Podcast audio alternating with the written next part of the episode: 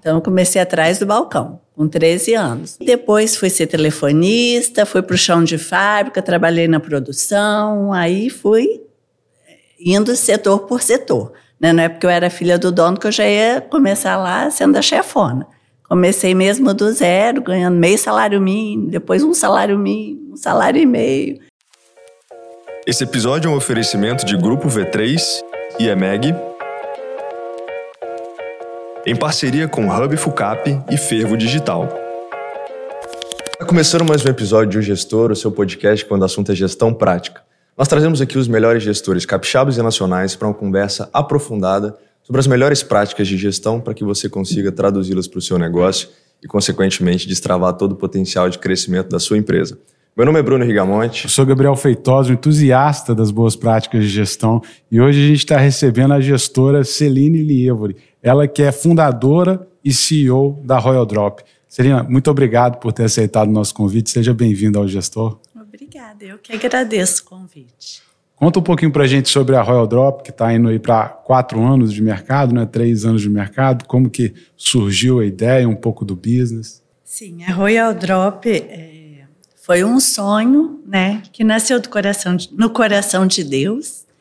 E através de um sonho eu tornei realidade. Eu tenho 25 anos no mercado de cosmético, já trabalhei com grandes marcas nacionais e multinacionais.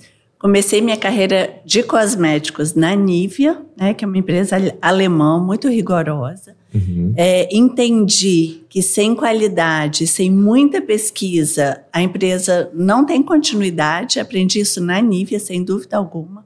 Conheci os laboratórios deles, na Alemanha e na França. Percebia que eles faziam pesquisa de tudo e por muito tempo. E aí, essa foi a minha escola para quando a gente decidiu fazer a Royal Drop virar realidade, é que a gente não iria para o mercado vender os produtos sem ter absoluta certeza que o produto traria performance. Então, nós ficamos os dois primeiros anos, que foram os anos da pandemia, 2020 e 2021, só fazendo pesquisa dentro do nosso laboratório. Nós montamos um laboratório. É, na verdade, esse laboratório era da minha sócia, né, em Vitória. Ela trouxe o laboratório para Vila Velha, na nossa sede, na sede da minha empresa. Eu tenho uma empresa de consultoria e vendas, que é a ALR. Ela trouxe esse laboratório lá para Vila Velha e a gente então começou as pesquisas nos nossos laboratórios. A gente fez uma fórmula incrível, incrível mesmo. Tem 74 ativos, o nosso tônico, que é o nosso carro-chefe. É um mix muito enxuto, são quatro itens, mas o carro-chefe é o tônico capilar. Então a gente colocou 74 ativos naturais e nanotecnológicos nessa fórmula. Eu fui atrás de uma matéria-prima que eu já tinha trabalhado uma vez com ela em uma indústria que eu já representei no passado, uma matéria-prima muito rara, muito difícil, a gente não encontrou ela no Brasil. Eu fui atrás dessa matéria-prima, tivemos quase um ano para conseguir trazer para o Brasil, porque a gente não conseguia importar, a gente tinha que descontaminar essa matéria-prima, a gente tinha que tratar, né? Então a gente trouxe essa matéria-prima para o Brasil, colocamos no produto, então também fez parte dos testes, porque a gente testou um ano sem essa matéria-prima e depois mais um ano com essa matéria-prima e ela fez muita diferença mesmo. Tanto é que nós patenteamos a marca e esse blend, né? Que a gente juntou essas três matérias-primas, que é o xarope da Coca-Cola, uhum. e patenteamos. E realmente, depois que a gente passou a utilizá-la, o cabelo crescia lá, sete vezes mais em termos de centímetro, né, do que sem ela. E ficamos esses dois anos fazendo os testes no, no nosso laboratório. Depois mandamos para os laboratórios é, reblados da Anvisa, em São Paulo, onde a gente obteve as lâminas é, mais mais apuradas, né, porque eles tinham tricoscópios mais apurados, né, que é o tricoscan, que ele realmente consegue medir é, tamanho, densidade do fio, hum, quantidade de novos fios por folículo. Então, tudo isso a gente fez nesse laboratório de São Paulo. E aí, unindo as nossas pesquisas com os nossos voluntários e as pesquisas de São Paulo, a gente teve segurança para ir para o mercado e lançar o produto. É interessante que na sua fala houve realmente muita preparação antes de ir ao mercado, uhum. mas eu entendo que esse propósito do, do que a marca está entregando hoje, de ser um ponto de diferenciação muito claro em relação a, a outras empresas que já existem no mercado, isso já vem de experiências suas ao longo desses 25 anos que você comentou, né? O que, que você identificou né, nos produtos existentes no mercado, nas empresas existentes no mercado, que fez com que você pudesse olhar, obviamente, em conjunto com o seu time, que essa inserção desse produto seria realmente um diferencial competitivo e, consequentemente, ia ser para as pessoas que utilizam também uma marca de mudança na própria vida a partir ali de algo que trabalha muito a autoestima da pessoa. Sim. É, hoje é difícil você ver uma empresa de cosmético, de dermocosmético, que trabalhe só um tônico capilar. Isso é sempre um complemento de linha. Né? Então, a gente tem uhum. grandes players aí no mercado que têm sim produtos eficazes, mas que é um complemento de linha. O nosso não, é o nosso produto, é este uhum. produto que é a nossa empresa. E no mercado existem medicamentos para queda capilar, para alopecia.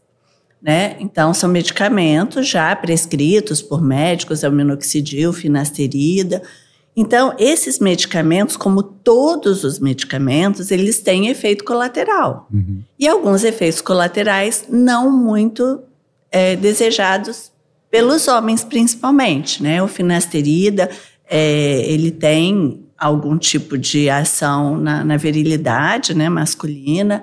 O minoxidil é um vasodilatador então, assim, não tem problema nenhum usar, é tranquilo, mas a gente vê que tem muitas pessoas, a gente conversou com muitos homens, a gente fez muita pesquisa de campo e a gente percebeu que os homens, eles têm até um tabu.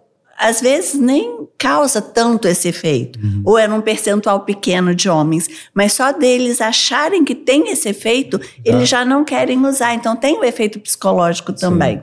Sim. Né? E aí, só que a, é, a maior tristeza de um homem, assim, também em pesquisa, primeiro é a impotência e segundo é a calvície.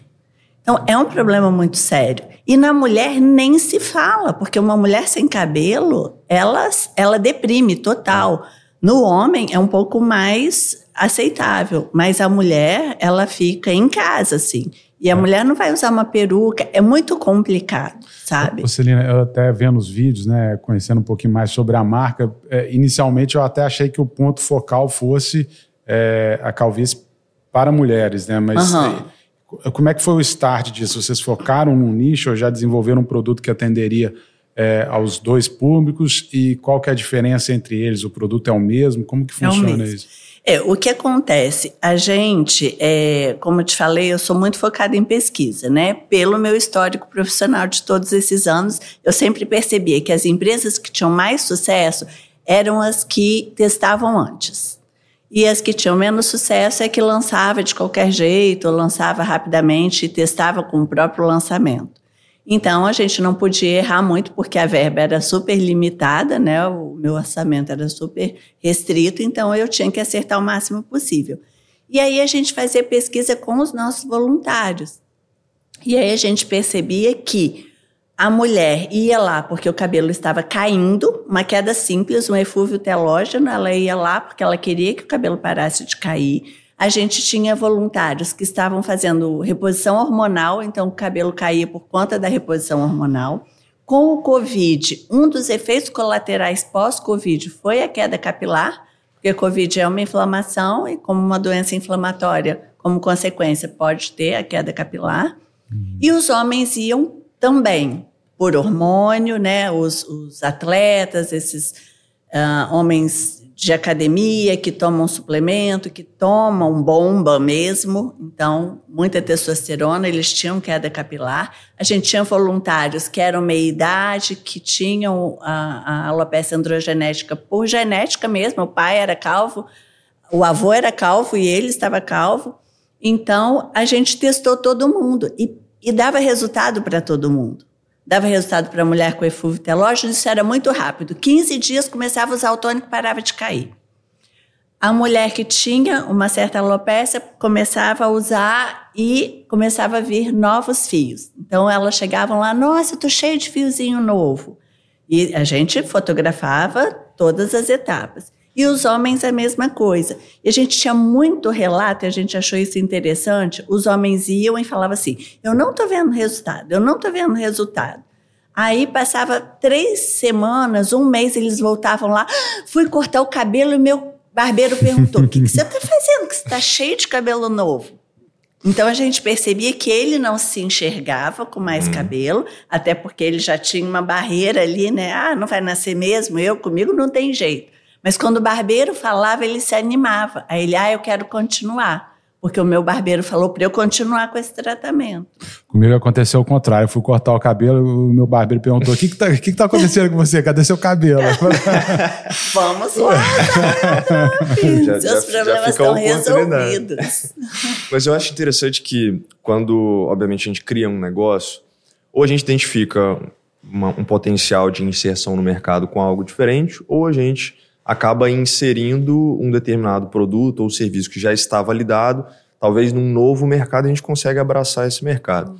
Eu entendo que se a gente for analisar é, o mercado de cosméticos, e aí falando especificamente de dermocosmético, é um mercado bilionário a Sim. nível mundial. Sim. E aí, o, o que eu queria entender um pouco dessa perspectiva, como que você tem enxergado, obviamente vocês entenderam um nicho específico de atuação, mas como que vocês têm enxergado é, esse público-alvo e esses mercados que a gente pode ter, um mercado brasileiro, um mercado é, norte-americano, que a gente acaba tendo uma perspectiva, de certa forma, diferente, mas o indivíduo, o ser humano é o mesmo, né? Então sim, se aplica, sim. imagino que se aplica para diferentes pessoas em diferentes locais. Como é que vocês têm enxergado o mercado, mesmo sendo um, num primeiro momento com um produto nichado, né? Produto é muito nichado. A gente está apanhando, vou ser muito sincera. E eu não imaginei que ia dar tanto trabalho. Mas, assim, a gente tem certeza absoluta do produto que a gente tem. Uhum. Então, essa é uma certeza e é isso que está é, nos fortalecendo e nos dando, assim, coragem de continuar. Porque, realmente, é um mercado de gigantes, é uma briga de gigantes. É, nunca ninguém conseguiu um produto que resolva o problema, e, e, o nosso também não resolve se a pessoa é careca, já definitivo, brilhante, com folículo cicatrizado, ali não tem jeito, às vezes nem implante, porque às vezes o, o paciente não tem nem área doadora mais, né? Uhum. Tamanha é, foi a evolução da alopecia da pessoa, mas a gente tem um produto diferente, isso sem dúvida. E não foi 50, 100 pessoas, foram muitas pessoas que testaram, muitas mesmo. Então, a gente tem certeza absoluta. O produto é rico, é a natureza dentro de um frasco, porque a uhum. gente tem 74 ativos, todos naturais. A gente tem produtos anti-inflamatórios. Eu tenho uma sócia, a Gabriela, né? Ela está fazendo mestrado em ciências farmacêuticas e ela está testando o produto em células in vitro. E a gente já está com já está bastante avançada essa pesquisa e a gente já está vendo que a gente consegue resultados incríveis para doenças inflamatórias do couro cabeludo também. A ideia é publicar um artigo científico em revista internacional até o final do ano. Então, assim, a gente está tá muito seguro com o produto. Então, é nichado, é um mercado de gigantes, mas a gente acredita tanto que o produto é bom e quando o produto é bom as pessoas vão querer experimentar e é acessível, uhum. porque é um preço super é possível, né? Se você vê o que as pessoas gastam com cabelo, né? Um implante é, é, é uma cirurgia cara de 20 a 50 mil reais e é muito eficaz, né? É, a gente tem tratamentos nas dermatologistas, nas tricologistas injetáveis e uhum. luz de LED, enfim várias terapias capilares que são super eficientes, também super válidas.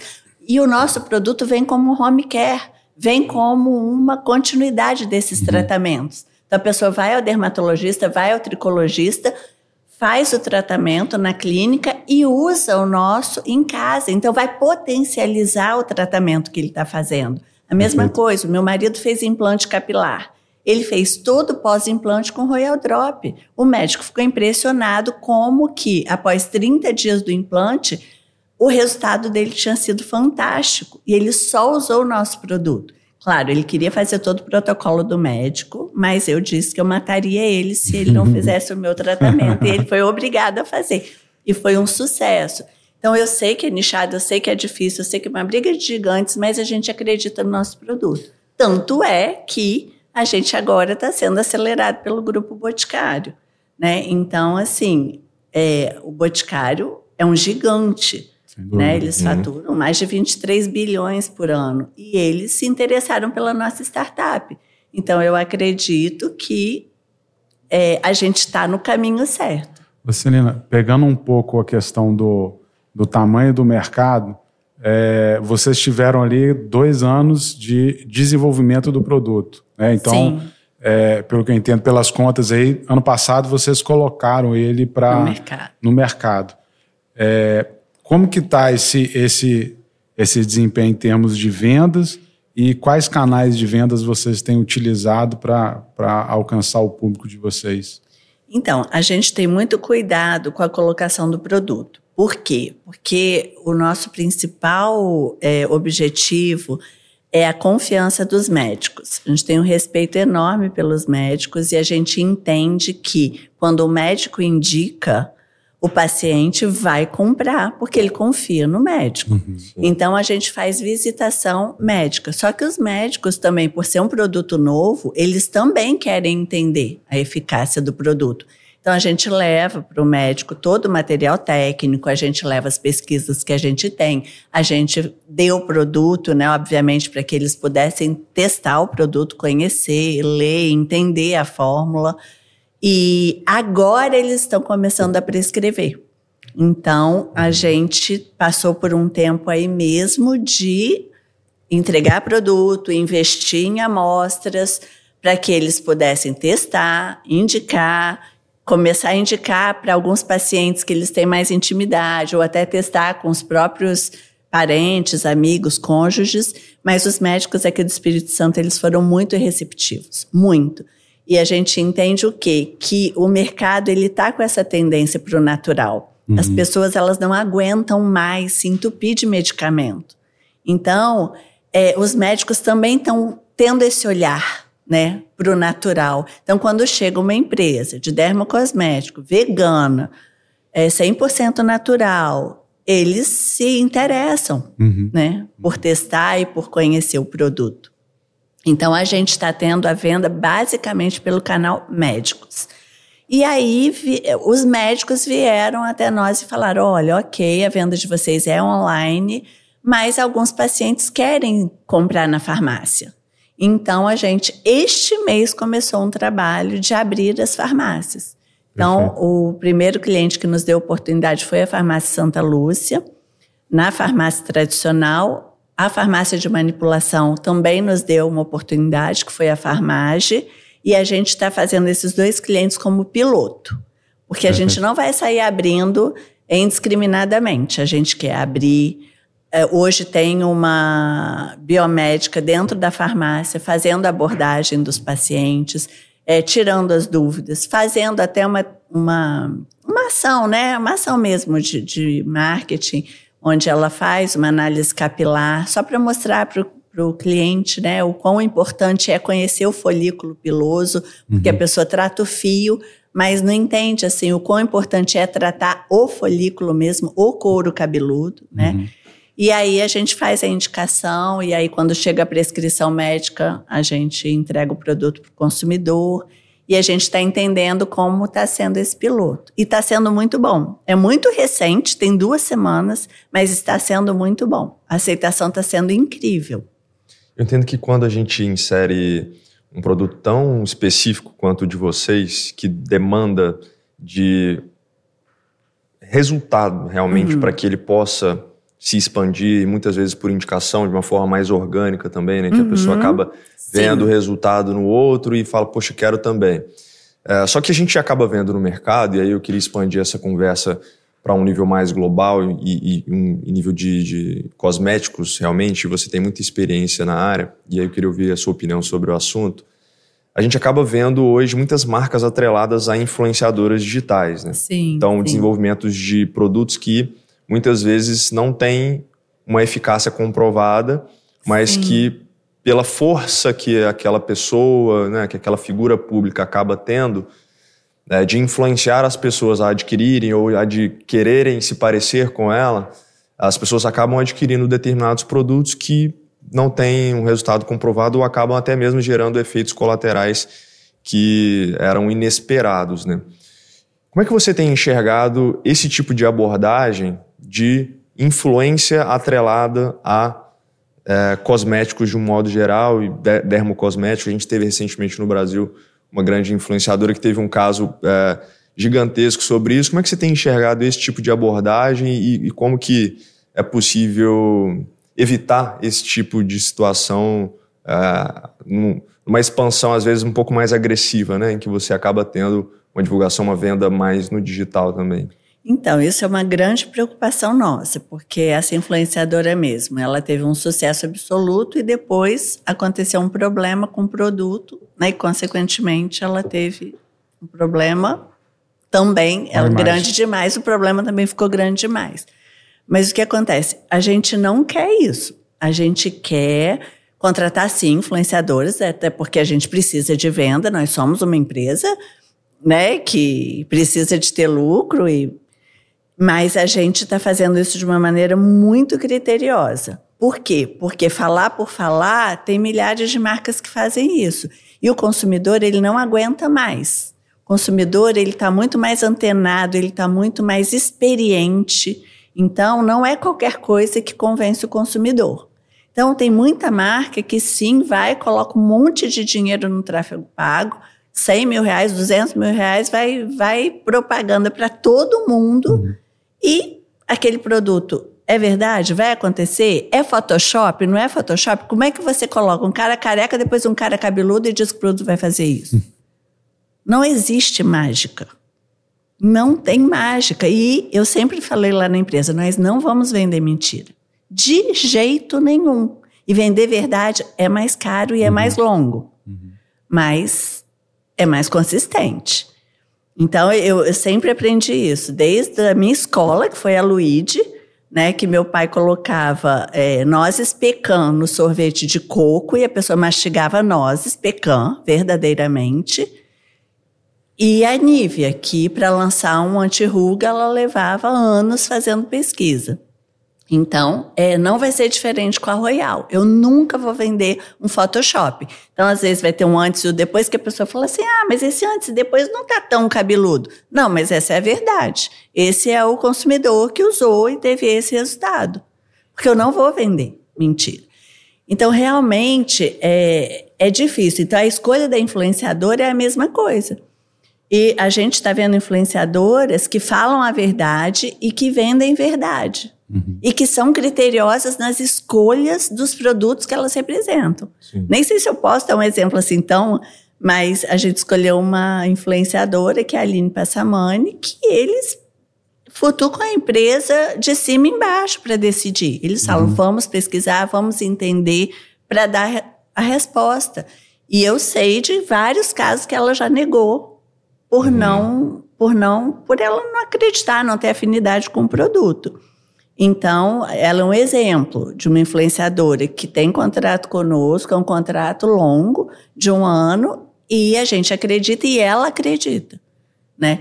Então, assim como aconteceu com ela, a gente está buscando esse tipo de parceria. É. Então, por exemplo, eu estou buscando uma parceria com uma nacional que é a Romana.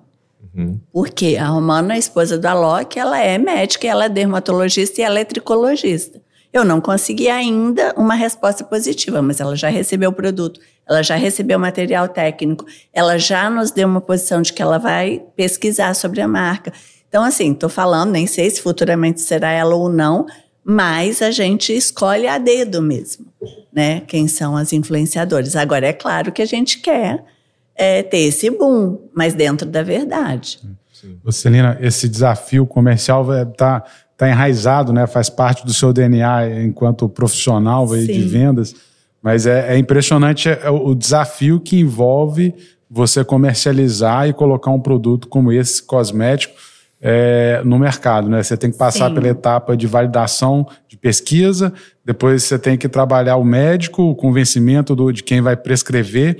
Quando você fala de farmácia, é, existe todo um, toda uma também desconfiança natural, o que, que é esse produto, como você tem que pagar às vezes luva, como é, para você sim. entrar lá. Então é um, é um desafio comercial que, que eu entendo que é, é, você, a, além de, de, de, desenvolver essa, essa baita dessa oportunidade, mas que como é que você, como é que você se preparou para enfrentar isso? Porque é, além de tudo você ainda está brigando com gigantes assim, né? Sim. Né? Então como que você está como que você se preparou para esse desafio comercial, que é um baita desafio comercial de disputar no varejo, né, com diversos produtos, com produtos concorrentes, como você falou, é, é, é remédios e etc. É, como é que foi, foi essa, essa preparação sua que vinha de uma carreira profissional como representante de vendas uhum. para passar para uma é, para desenvolvimento de um produto né, e agora ter que fazer a introdução desse produto no mercado altamente competitivo? É um desafio, sem dúvida. É, a prescrição médica a gente acredita muito, como eu falei, a gente realmente pesquisa. Uma das coisas que eu, que eu fiz logo no início foi comprar uma pesquisa da Equivia, que é um, né, que mede é, tudo que sai no checkout da farmácia para entender o tamanho desse mercado. É um mercado de 6 bilhões é, só na farmácia, o que sai mesmo no caixa.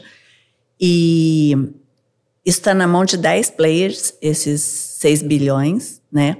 Sendo que metade é medicamento e a outra metade é cosmético. A gente entendeu que há espaço, a própria Equivia nos apresentou uma pesquisa de que tem espaço uhum. para mais um tônico. Na verdade, para um tônico no, no porte do nosso, em termos de eficácia. É, eles nos deram esse relatório, né, de que existe esse espaço. É, a gente mapeou alguns médicos, que são médicos que mais prescrevem esse tipo de produto. Então, a ideia é ir nesses médicos, a ideia é contratar a Equivia também para fazer esse trabalho para a gente. É, já recebemos, inclusive, a proposta comercial deles. E a gente, obviamente, teve que ir em busca de investidor. Né? E foi a primeira, a gente teve a primeira rodada de negócios para captar investimento porque realmente só com o meu capital próprio não seria possível a gente ir para o mercado, não. Uhum. Então a gente está indo para o mercado, estamos, é, captamos já a primeira rodada de negócio, a gente já captou investidor.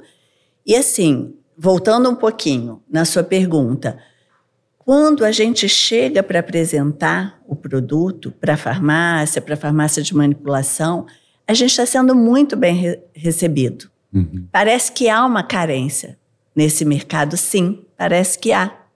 Porque ou tem um medicamento ou tem um shampoo, né, um produto que não é o tônico, que não é o uso tópico do produto. Ou você toma uma cápsula, ou você usa um produto que é medicamento, que é uso tópico, ou você vai mais para o shampoo. O tônico mesmo, tem muitos, mas não com este trabalho que a gente está, que nós estamos nos propondo a fazer.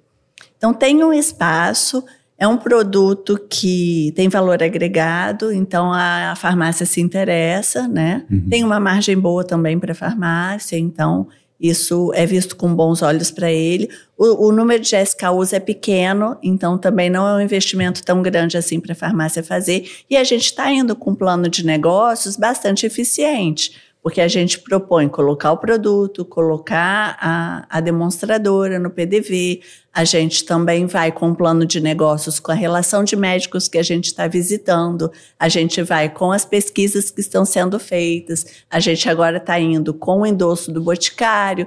Então, assim, a gente, quando chega a mostrar para o cliente, eles super se interessam. É, todos os clientes que a gente apresentou, a gente não teve resistência. A gente está indo visitar algumas clínicas de tricologia e eles falam: nossa, era o que eu precisava. Eu tenho tratamento é, invasivo, né, que são as terapias injetáveis, mas quando chega o cliente que é um home care, eu não tenho um home care bom para indicar. Uhum, uhum. Então, em todo cliente que a gente tem visitado, a gente tem sido recebido com muita assim, como se falasse, ai, que bom que vocês chegaram com essa solução.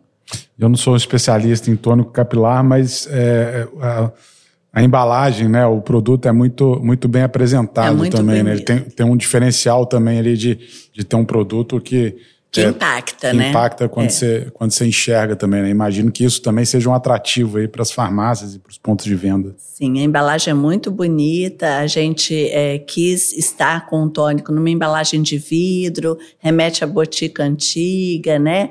É, lá o início da, da farmácia. E os, a nossa embalagem toda tem o cartucho, né? Para que a gente dê o máximo de informações possíveis para o consumidor.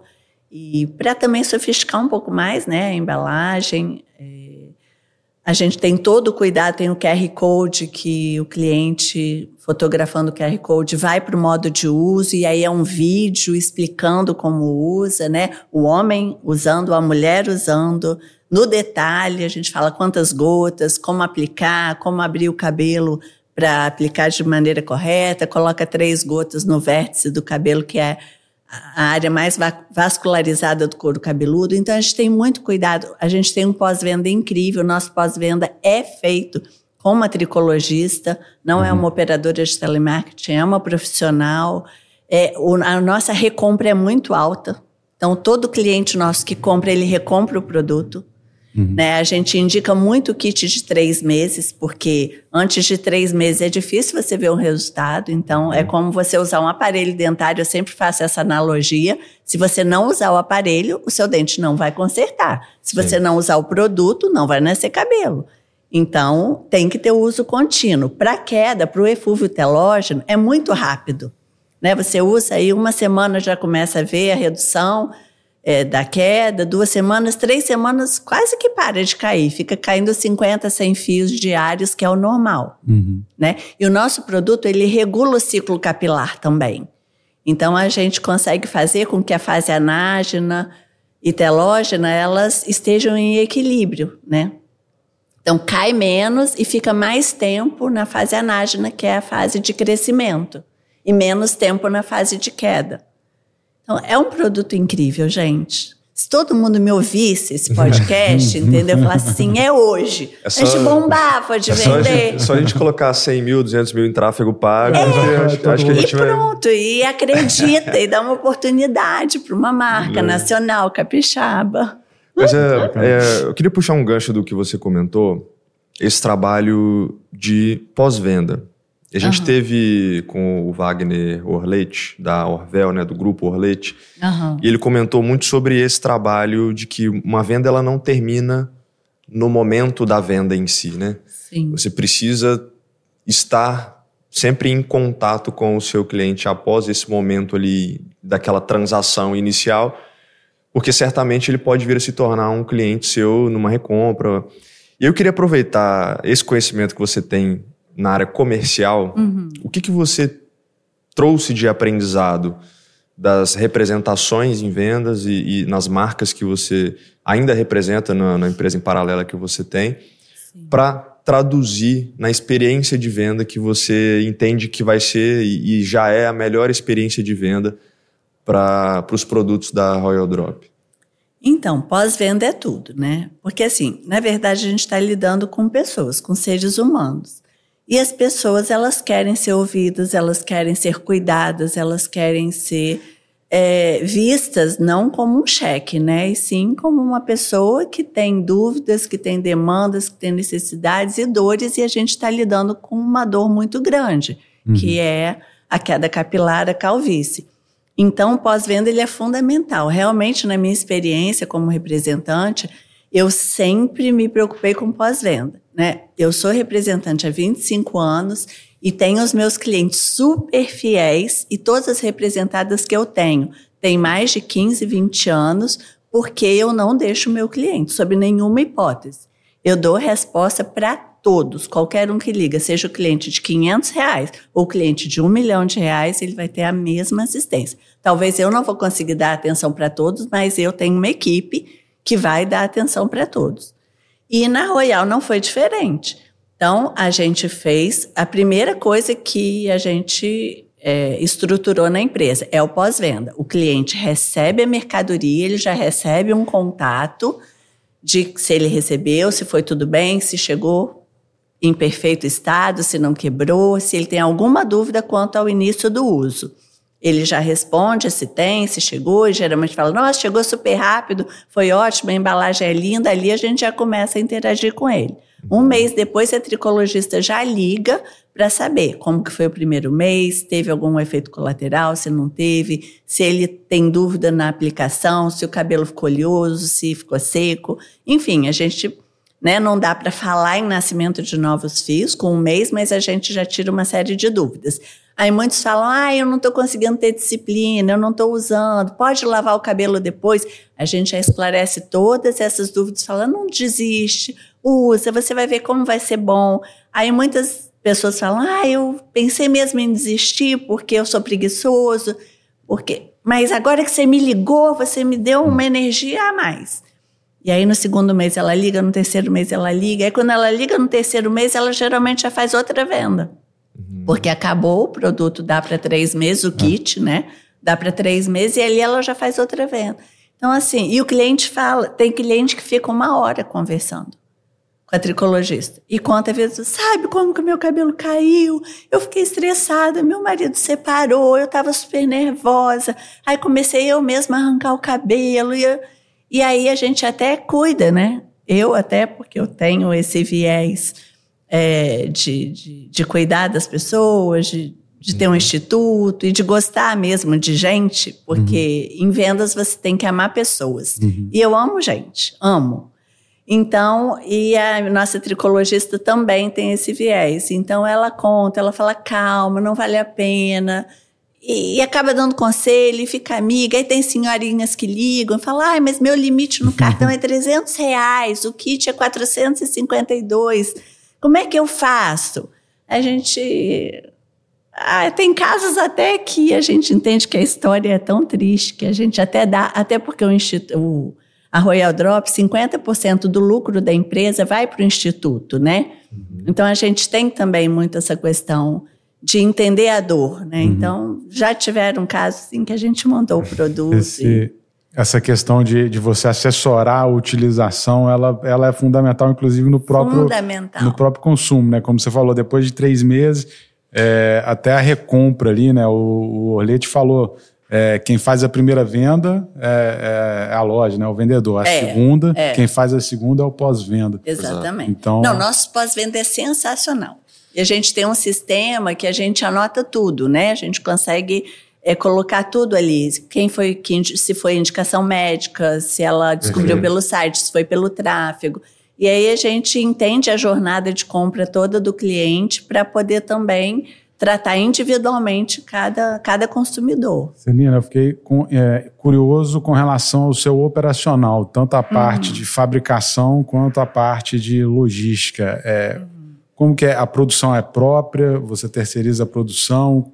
Como que você faz a logística também, dado que é online, né? Então uhum. você tem que ter picking é, específico ali, né? Pegar o produto, embalar e, levar, e, e, e, despachar pelo correio, enfim, é a solução que você tem.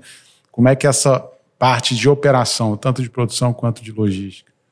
Então, nossa produção é toda terceirizada, né? A gente tem algumas fábricas já é, protocoladas.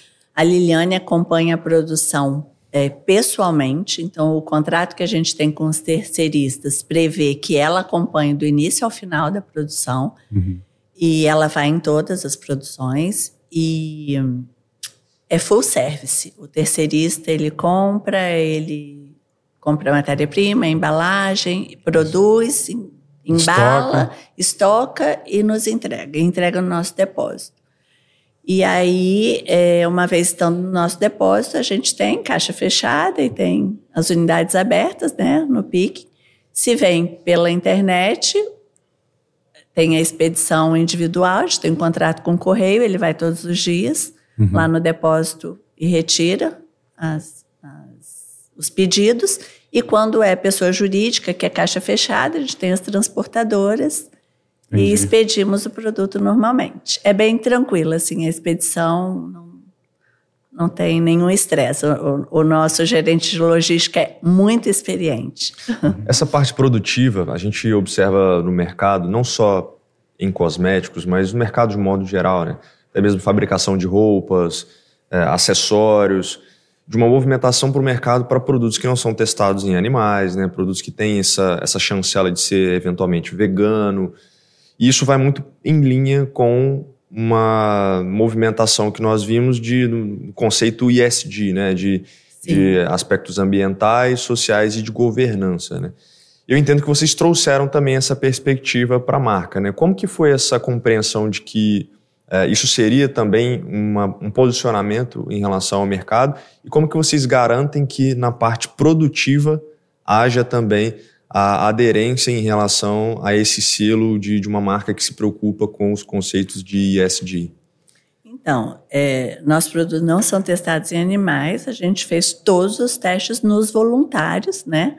No nosso laboratório, e a gente tem todas as autorizações e todos os testes, todas as fotos provando, de, né, provando que nós fizemos os testes em humanos. Uhum. E, e, obviamente, a gente faz todos os testes de alergia antes, a gente passa o produto, né?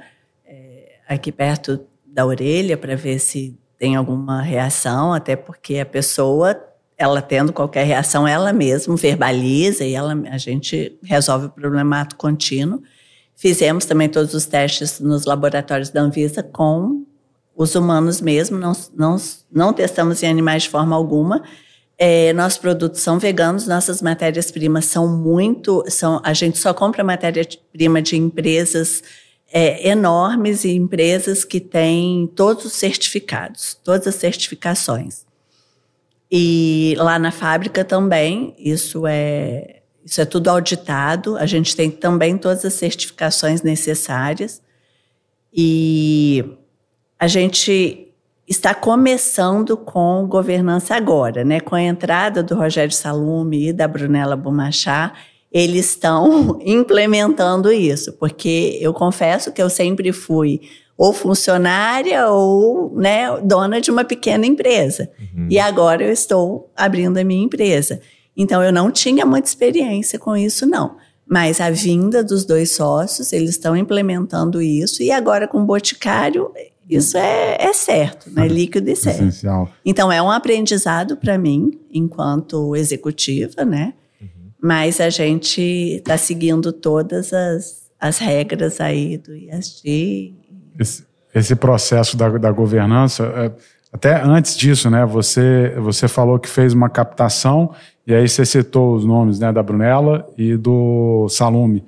É, como é que foi esse processo de, de, de de captação desses dois investidores, né, empreendedores que são é, é, notoriamente né, reconhecidos aqui pelo, pela, pelos feitos no, no, Estado.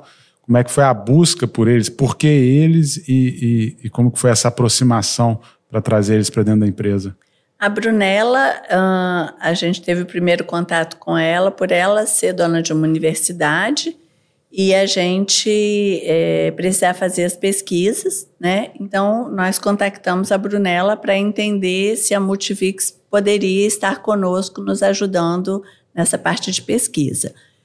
E ela disse que o que a gente precisava na época, ela não poderia nos atender via Multivix, mas quando ela perguntou por que, que a gente precisava é, desses laboratórios, e, e, de todo esse material que nós solicitamos a ela, ela falou assim: olha, eu não tenho o que vocês me pedem, mas eu tenho problema de queda capilar e eu gostaria de ser voluntária. Eu posso?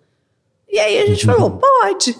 E aí ela foi lá para o laboratório, para o nosso laboratório. A gente decidiu fazer os testes no nosso laboratório mesmo. Ela foi lá e ela ficou um ano indo lá, praticamente toda semana, para que a gente aplicasse o produto nela. E aí ela aplicava em casa no restante da semana e voltava na semana seguinte para que a gente olhasse o cabelo, entendesse, fotografasse, aplicasse também novamente. E em um ano ela ficou assim muito impressionada com os resultados, muito. Ela já tinha feito muitos tratamentos e todos sem performance.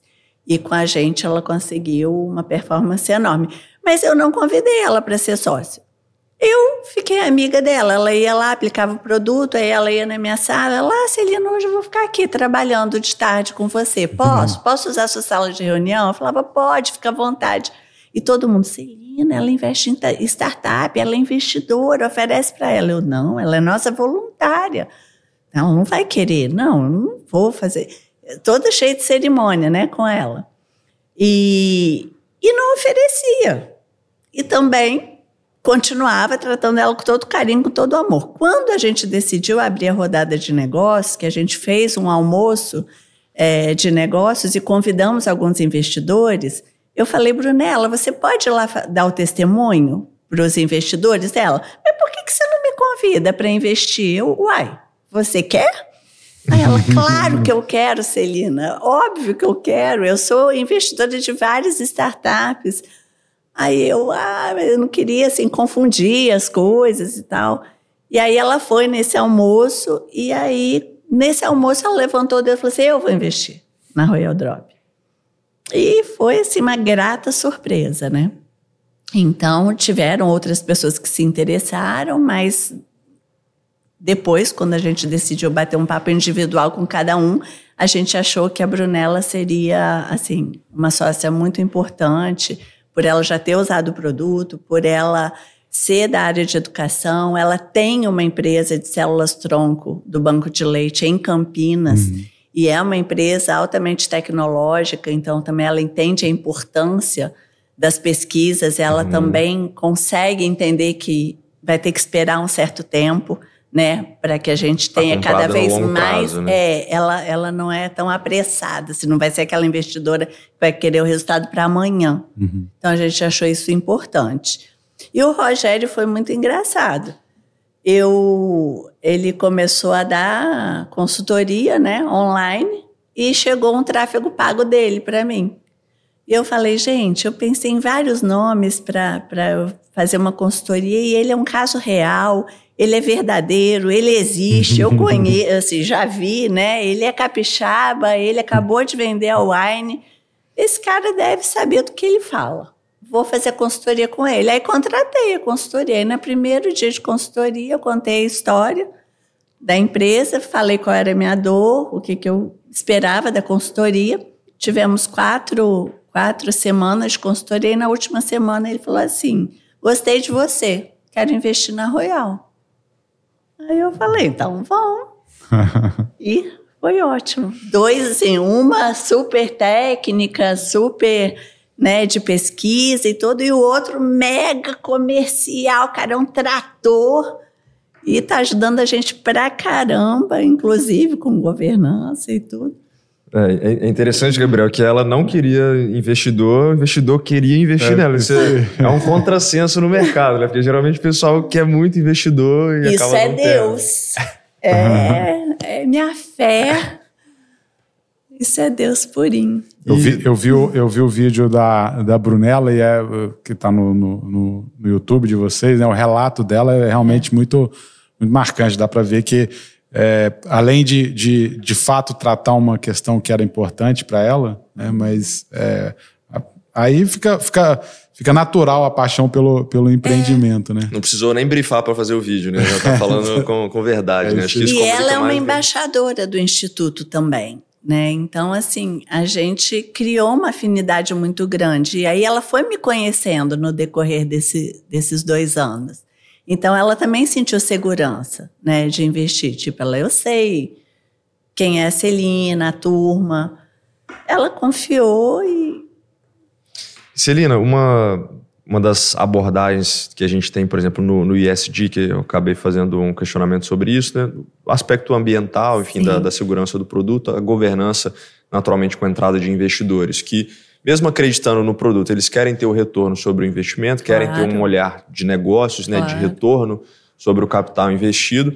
Mas eu entendo também que com o instituto, que é o Take Care, vocês têm também uma abordagem relacionada ao aspecto social, né? Uhum. E aí, por te conhecer também pessoalmente, né, uhum. antes da gente estar tá fazendo essa gravação, eu entendo que você Sim. é muito de pessoas, de dedicar o seu tempo para melhoria da vida das pessoas, né, de é, tanto em aspectos espirituais, mas também é, socioeconômicos. Uhum. E eu queria entender como que surgiu né, a, o Take Care e qual que é a conexão que ele tem com a Royal Drop. Então, eu sempre tive uma inquietude enorme dentro do meu coração, desde muito novinha, desde muito pequena. E eu nunca entendi muito assim os porquês da vida, né, as desigualdades e tudo.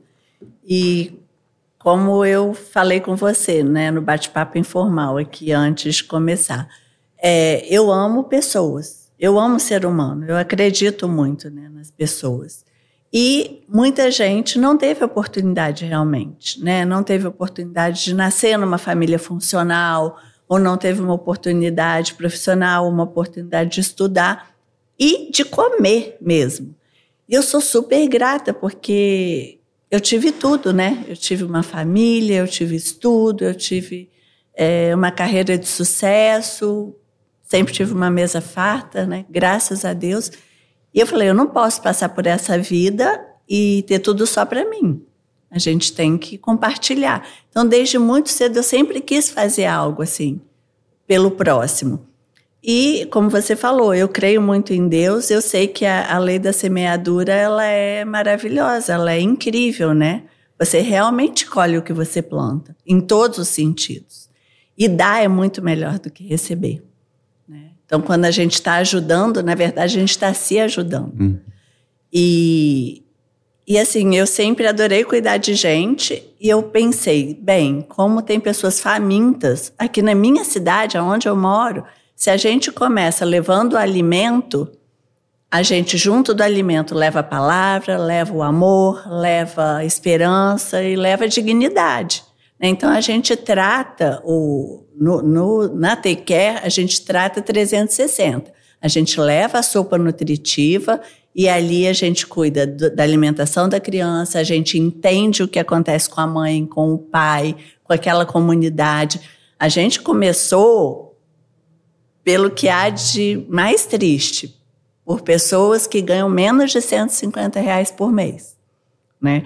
Então é muito difícil. Você chega ali, a maioria das pessoas são analfabetas, tem muitas crianças que são abusadas né, sexualmente, é, por parentes, até por avô, tio, pai.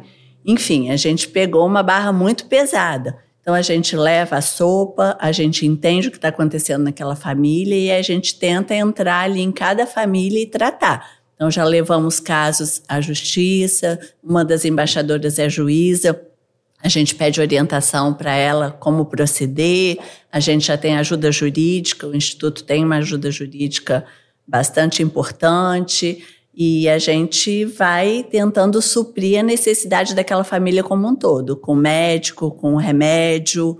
Né? Então, hoje são 500 famílias que o Instituto apoia.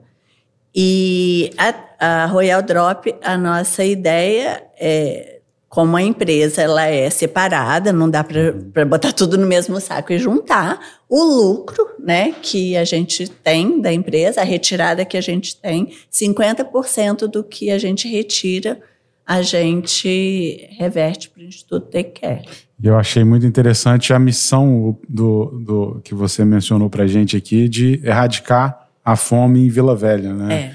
É, é um um propósito que ele, inclusive, é mensurável, né? A gente, é, de fato, você consegue medir se você está alcançando esse, essa missão enquanto instituto. Ele é nichado, da mesma é. forma como o Royal Drop, mas ele existe. Oh, então, São 10 mil crianças hoje que passam algum tipo de fome, né? Não é aquela fome 100%. Ou ela recebe uma merenda escolar, ou ela recebe um apoio é, numa creche que ela vai no contraturno.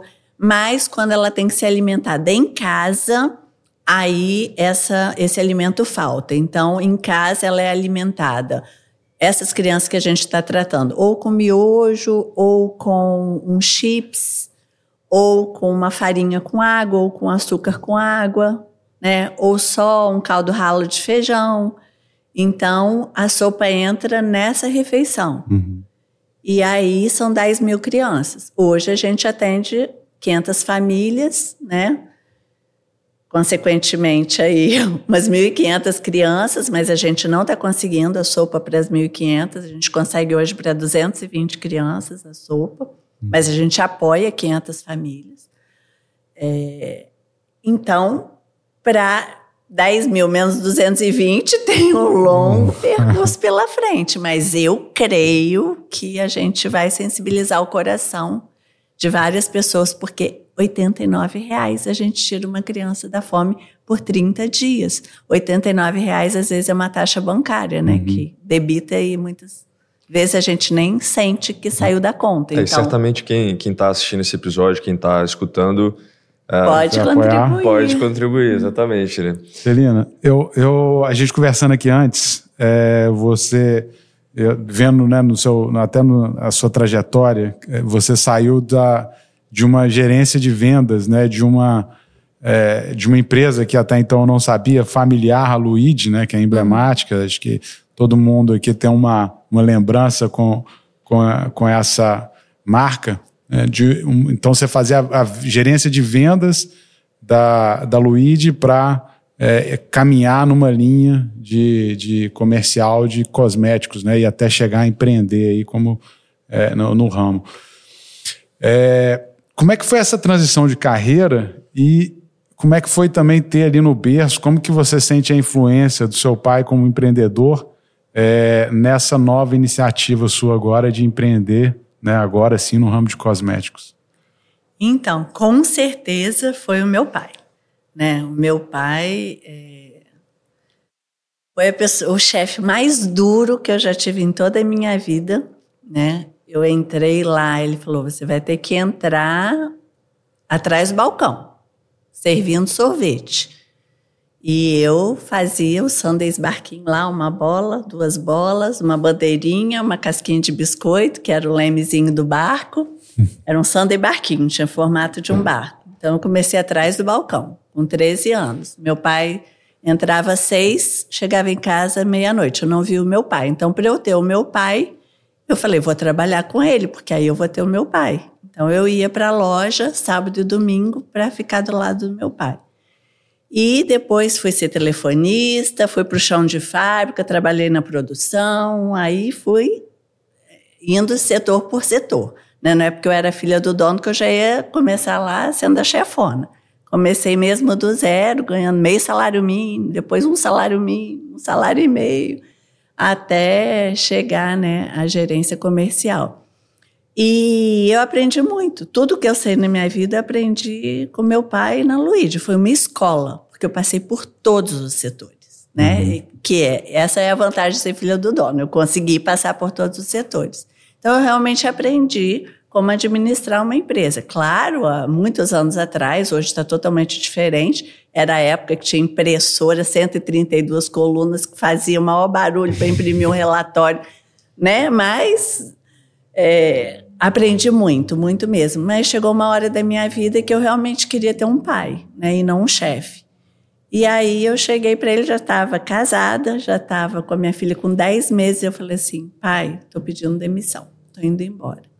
Mas eu fiz a Luíde para você, você é herdeira. Eu falei: não, você fez a Luíde para você. Uhum.